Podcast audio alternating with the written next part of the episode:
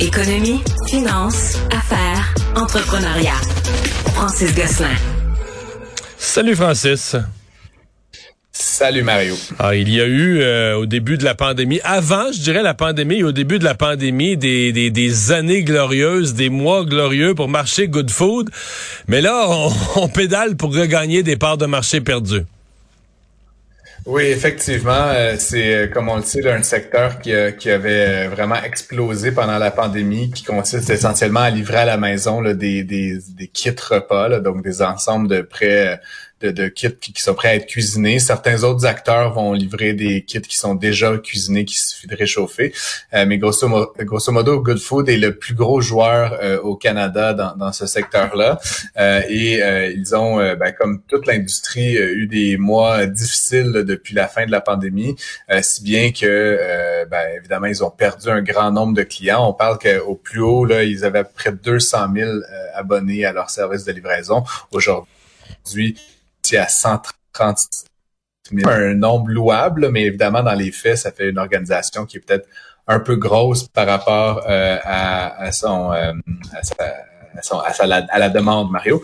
Et donc, euh, ce qu'on apprenait aujourd'hui, en fait, c'est que évidemment, Good Food fait preuve d'inventivité pour essayer de, de lutter contre cette, cette décroissance. Et donc, la dernière idée des dirigeants, c'est euh, puis ce qui est quand même ironique Mario là pour une entreprise qui se veut là à la fine pointe de la technologie prédictive là puis du, juste à temps et tout ben, en fait euh, Goodfood a embauché une équipe d'une vingtaine de personnes qui vont maintenant faire du porte à porte euh, c'est plus classique c'est plus classique un peu comme méthode là. je, je, je, dois t'avouer Mario que j'ai déjà fait du porte à porte moi-même. Je, je, suis même plutôt ravi d'avoir ça dans, dans mon CV là. C'est une très bonne pratique pour vendre euh, toutes sortes de choses comme et, pour comprendre la clientèle. Calendrier. Effectivement. Par contre, pour vendre un abonnement à 100 et quelques dollars par mois à perpétuité, je suis pas certain que ce soit la bonne voie à prendre. Évidemment, il faut rémunérer ce personnel-là pendant de nombreuses heures chaque jour.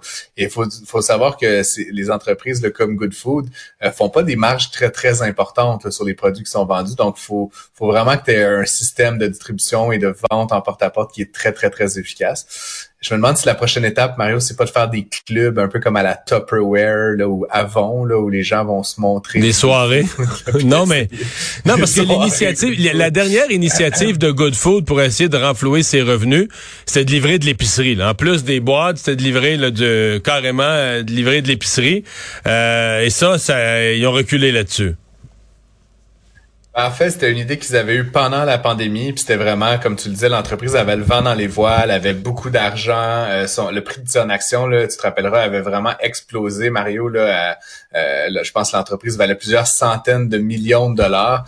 Euh, aujourd'hui, évidemment, là, avec le prix de l'action qui s'est effondré, avec le nombre d'abonnés qui a chuté, l'entreprise a dû revenir sur sa décision par rapport à la livraison d'épicerie. il y a plusieurs dizaines de millions là, qui ont été effacés des livres pour tout l'investissement qui a été fait dans ce secteur-là. Et puis finalement, comme je le dis, là, ils, ils essaient vraiment par tous les moyens là, de regagner des parts de marché.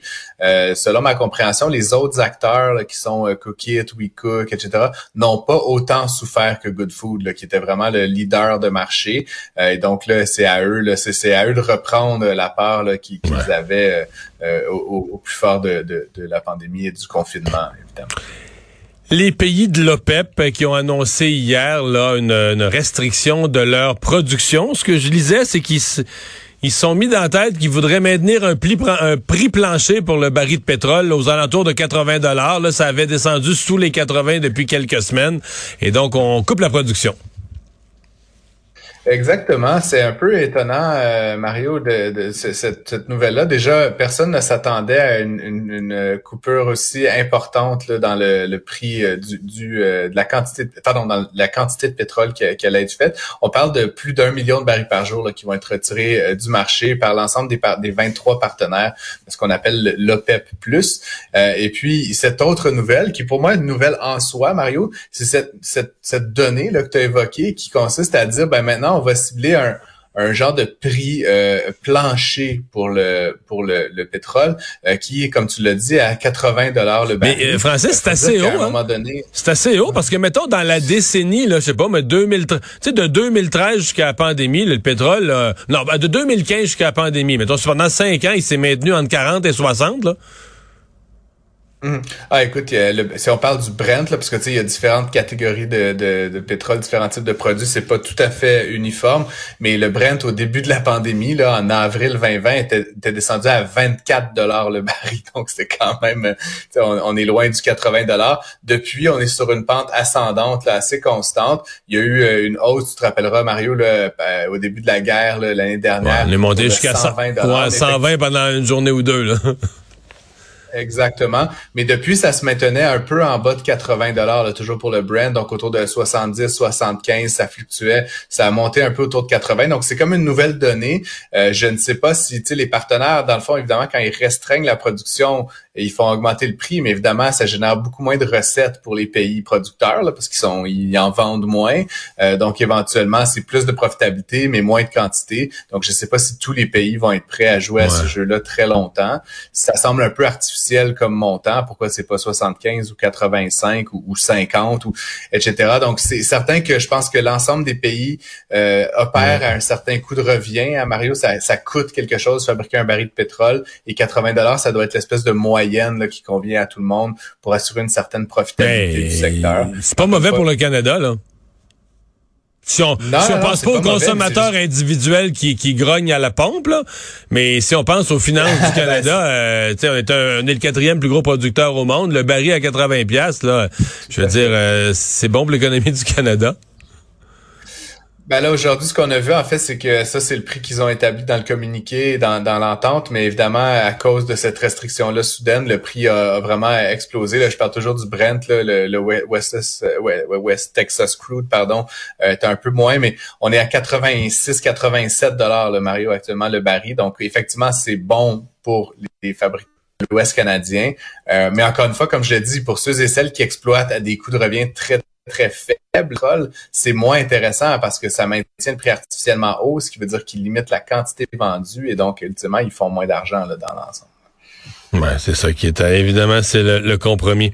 Euh, un gros trimestre pour Tesla.